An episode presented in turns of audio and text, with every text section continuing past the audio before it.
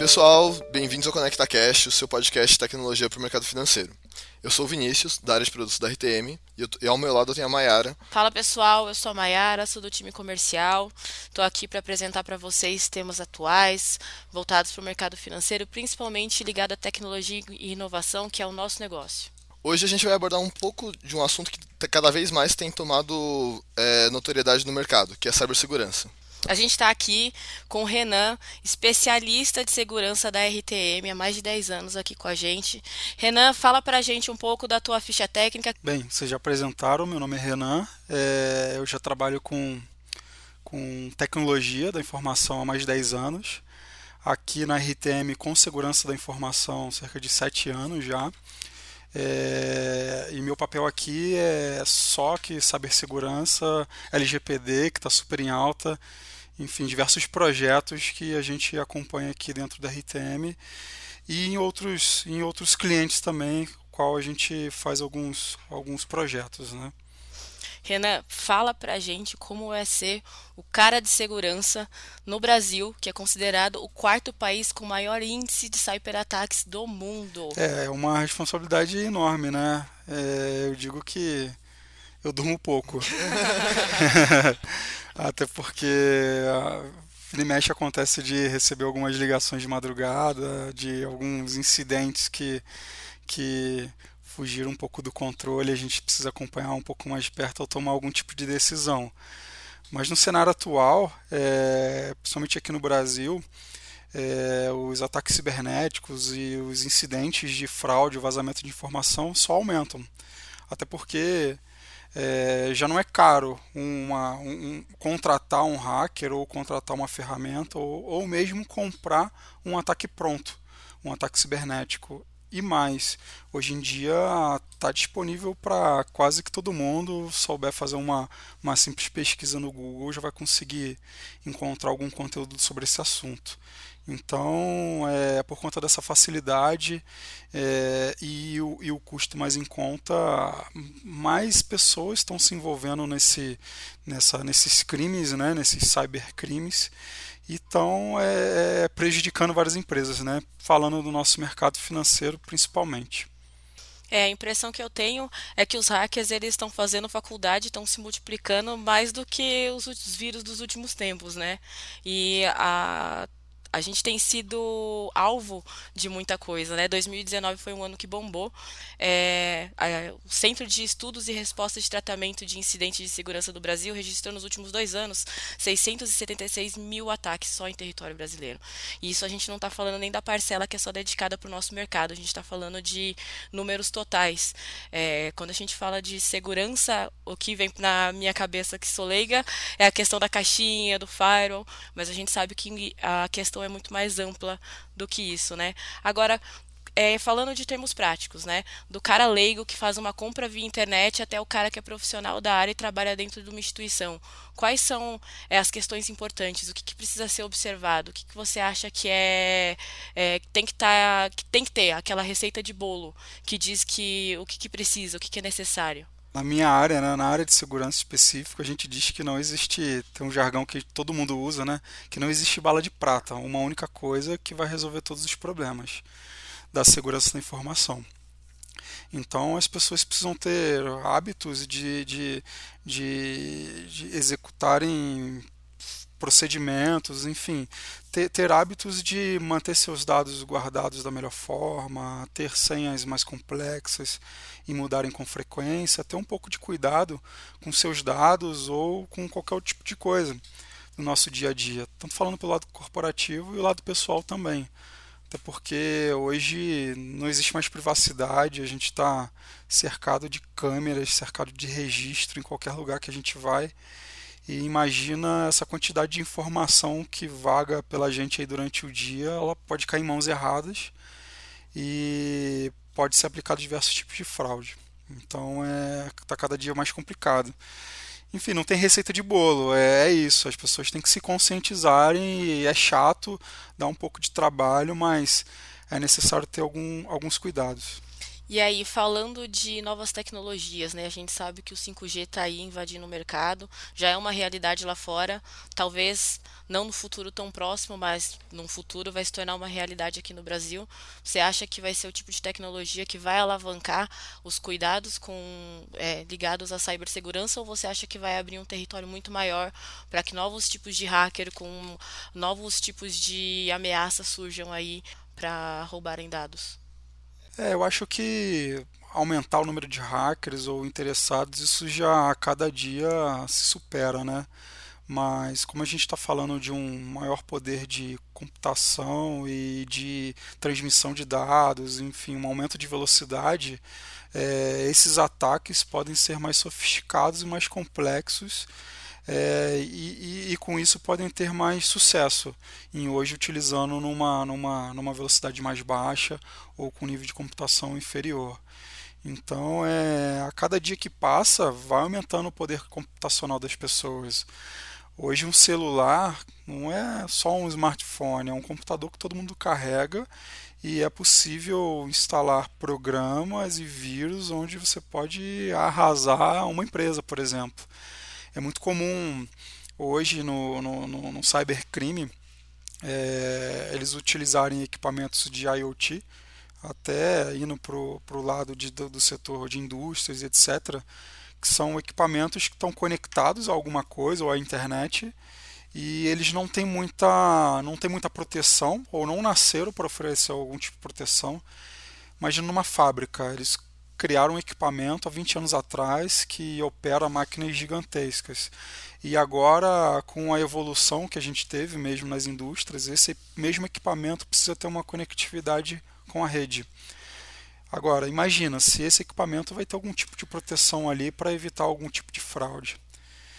E esse mesmo equipamento ele pode sofrer algum tipo de ataque, pode ser controlado remotamente, sem a, sem a visibilidade de ninguém. Então ele pode parar uma fábrica, ele pode é, executar alguma, alguma rotina de forma errada, onde a empresa vai gastar um, consumo na sua produção, vai gastar tempo para fazer, vai gastar insumos.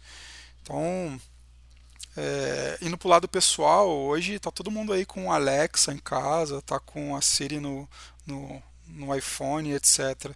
Esses equipamentos estão o tempo todo ouvindo o que a gente está falando, a gente está do lado, ele está tá ali funcionando, ele nunca dorme, nunca desliga. Tenho medo da Siri. Às vezes eu estou falando de, sei lá, passagem para Dubai e aparece do nada. Passagem para Dubai que você nunca pesquisou. Passagem para Dubai. Pois é. Você sabe que ela está ouvindo, ela está mandando informação e assim, falando de mim. Eu pego o celular, tem um monte de coisa habilitada que a gente não deveria deixar. A gente vê é cada vez mais comum é, roubarem nudes né? É, você tá tomando banho, tá com o celular no banheiro, habilitarem a câmera. Então, assim, é, é, uma, é uma realidade até dentro de casa, né? Sim. Como que a gente faz para se proteger disso, pelo amor de Deus? E você vê que esses recursos já eram utilizados para computador. Você fala de habilitar uma câmera, assim, remotamente. A gente imaginava só o notebook pode ser feito isso.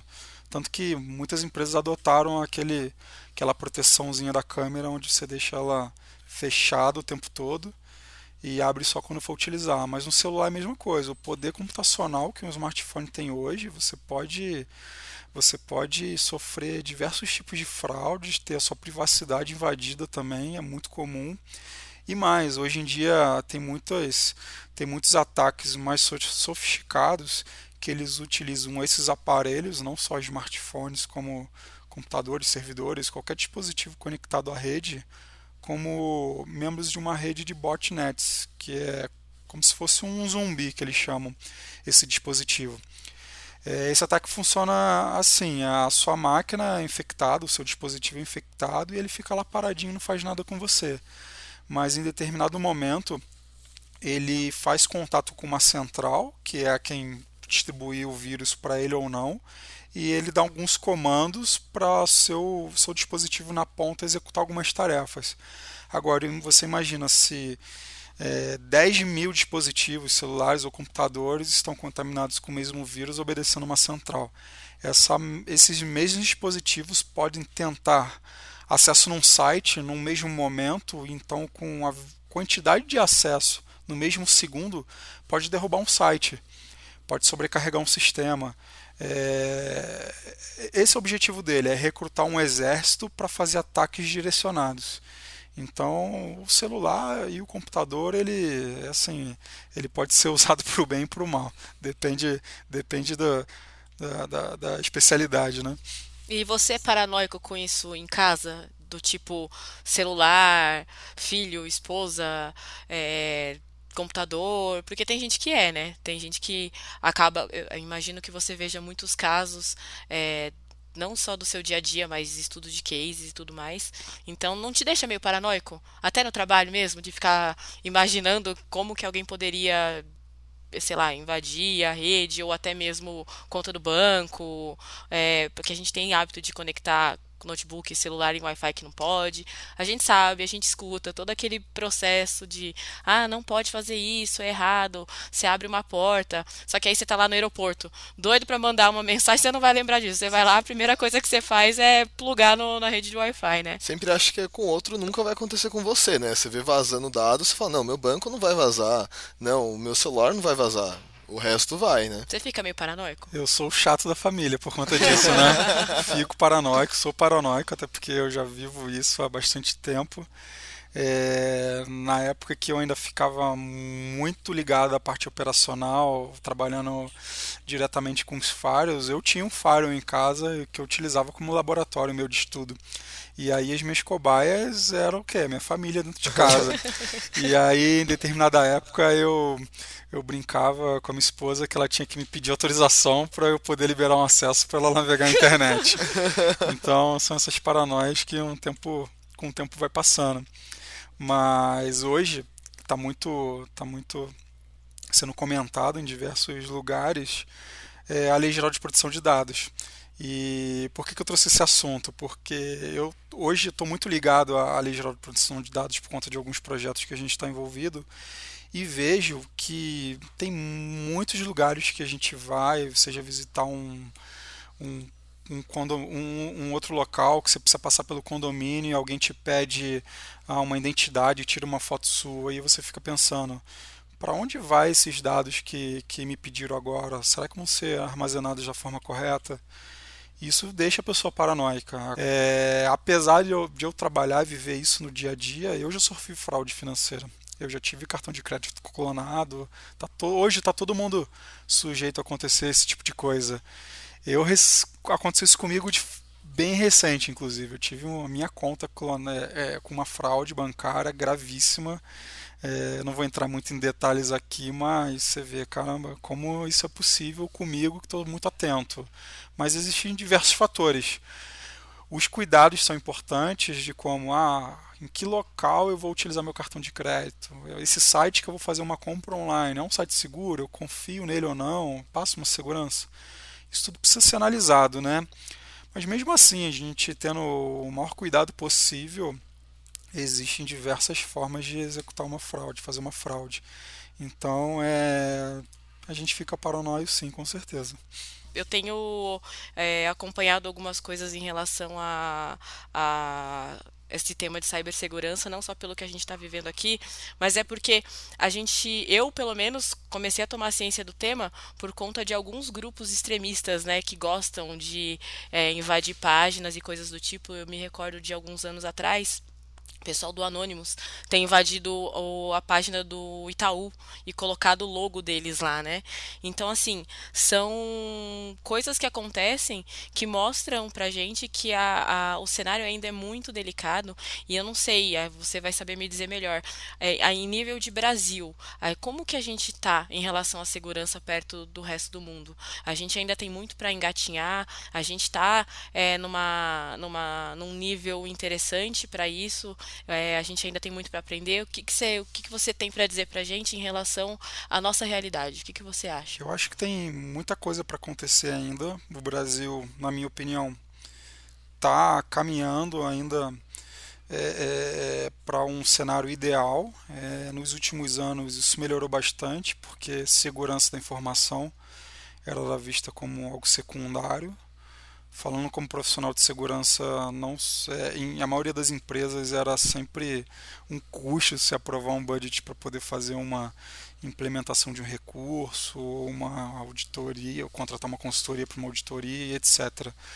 Hoje, como está muito muito na mídia, muitos incidentes foram tiveram repercussões muito grandes, então a gente já está vendo uma tendo uma visibilidade um pouco diferente, até pelos líderes das empresas e está tendo agora um investimento muito melhor nesse sentido. E também por conta das leis que estão saindo no Brasil, né? No passado tinha a, o marco, marco civil da internet e agora a Lei Geral de Proteção de Dados, que está muito em evidência. Isso está fazendo as empresas se mexerem a implementarem uma governança corporativa, uma governança de TI, segurança da informação, porque não só investir em equipamento, em tecnologia é suficiente.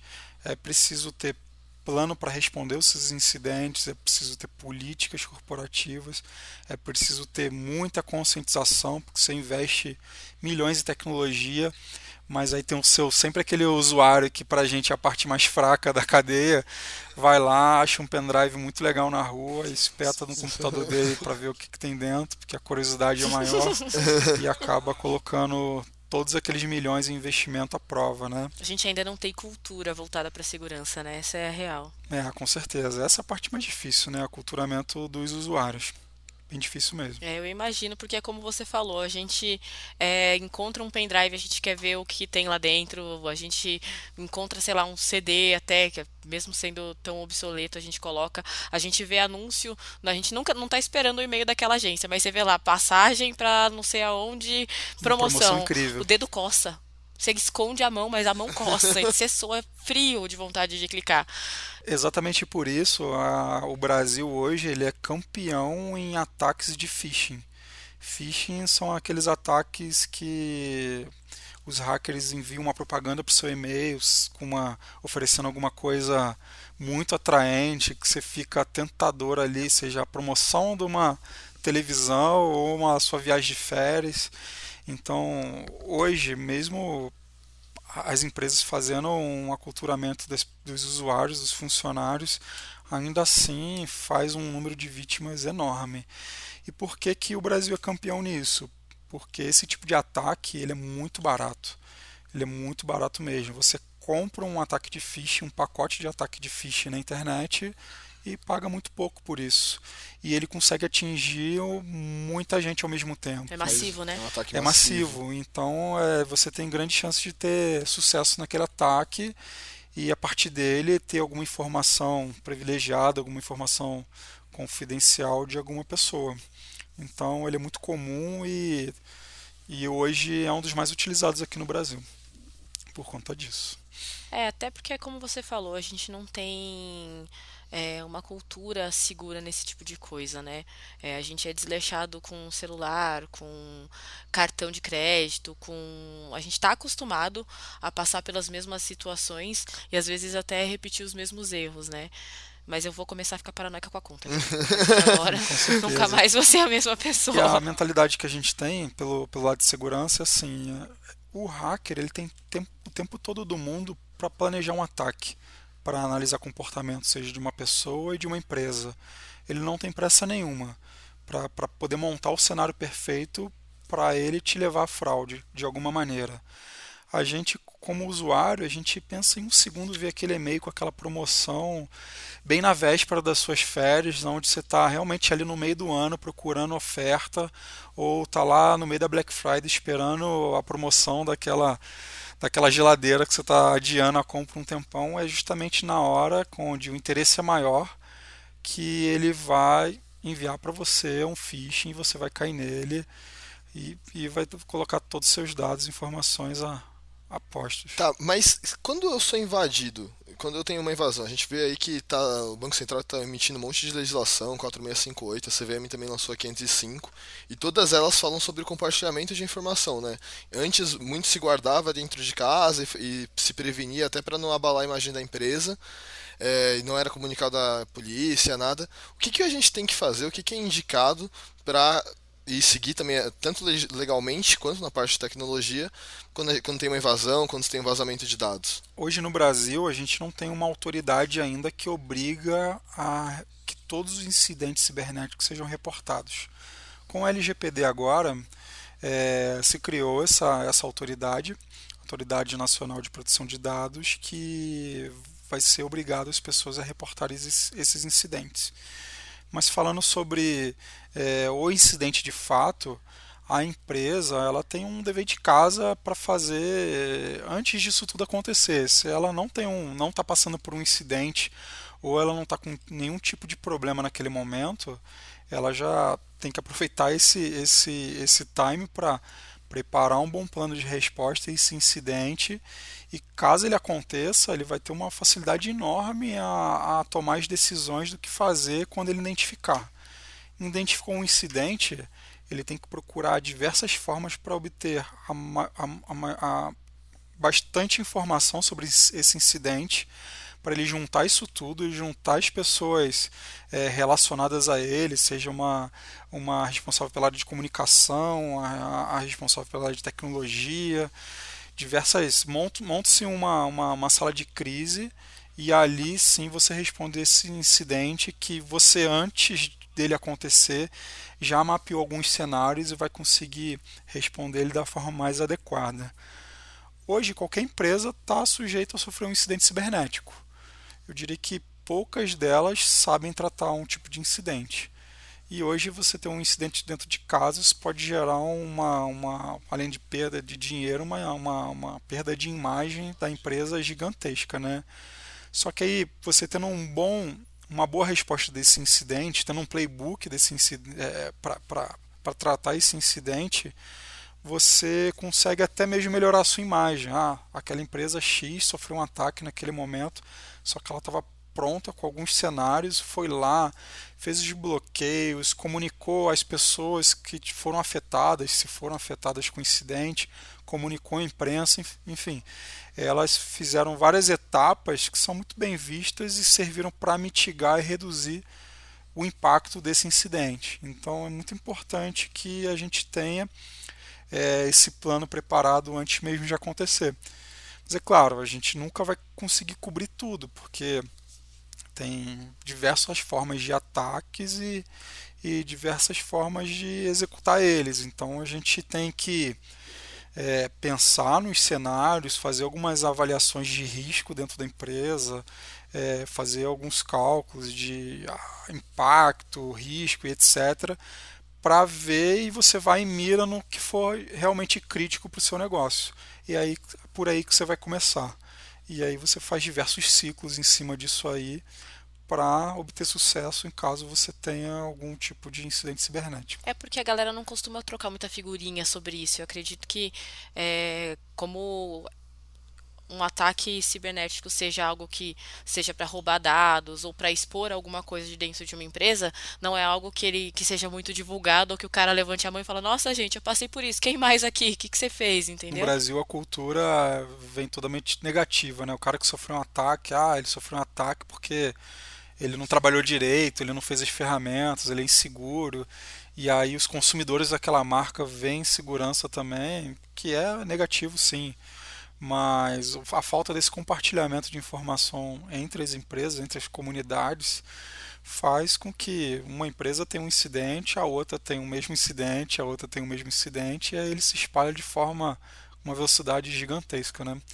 Fora do Brasil, isso já está um pouco mais maduro. Já existe uma obrigação de ser reportado, e eles costumam fazer sim. Poucos casos que não, mas geralmente eles reportam à autoridade aos incidentes. E aí, uma vez reportado o incidente, é, as empresas e as empresas até onde fornecem ferramentas de proteção estão conectadas ali e conseguem é, liberar vacinas, enfim, outros métodos para mitigar de forma rápida aquele incidente. Então, o compartilhamento dessa informação é bem importante. Você acha que se a gente tivesse leis mais pesadas em relação voltadas especificamente para a punição de cybercrimes, isso seria um fator que mitigaria a, o volume que a gente tem ou não tem exatamente como você punir, já que é difícil você encontrar o lastro do que aconteceu e chegar realmente no autor? Olha, sinceramente, eu acho que aumentar a pena hoje não resolveria o fato de você não sofrer o ataque É, o ataque é mundial, ele às vezes a gente está aqui no Brasil, mas o ataque vem da China principalmente, vem da Europa, vem de outros países e muitas vezes você não consegue rastrear a origem desse ataque. Falando de fraude, é, aqui no Brasil você consegue ter um, uma forma de chegar até o fraudador ou até a quadrilha para fazer esse tipo de coisa. E com a evolução disso tudo, aqui no Brasil já foram criadas algumas delegacias especializadas em crimes cibernéticos, onde eles têm uma equipe extremamente especializada nesse tipo de fraude, nesse tipo de incidente. Então isso vem melhorando a cada dia mais, mas eu ainda acredito que a gente está um pouco longe do ideal. Não é tão comum e quando acontece a, a magnitude é ampla, né? Então não são fatos isolados e pequenos, é, são fatos grandes, então Sim. toma grande proporção. É, mas é isso aí. É isso. Obrigado, Renan, por ter participado do nosso podcast. Eu que agradeço a obrigado, oportunidade. Obrigado por ter aceitado nosso convite. Vai ser uma honra receber você de volta. Até porque é o tipo de assunto que dá bastante pano pra manga, né? Depois aqui do, do que a gente finalizar, por favor, Renan, faça uma varredura no meu celular faça no meu notebook também. Se você quiser pôr um fire lá em casa, estou aceitando. Mas é isso aí. Obrigada, Renan. E até a próxima. Até a próxima. Obrigado.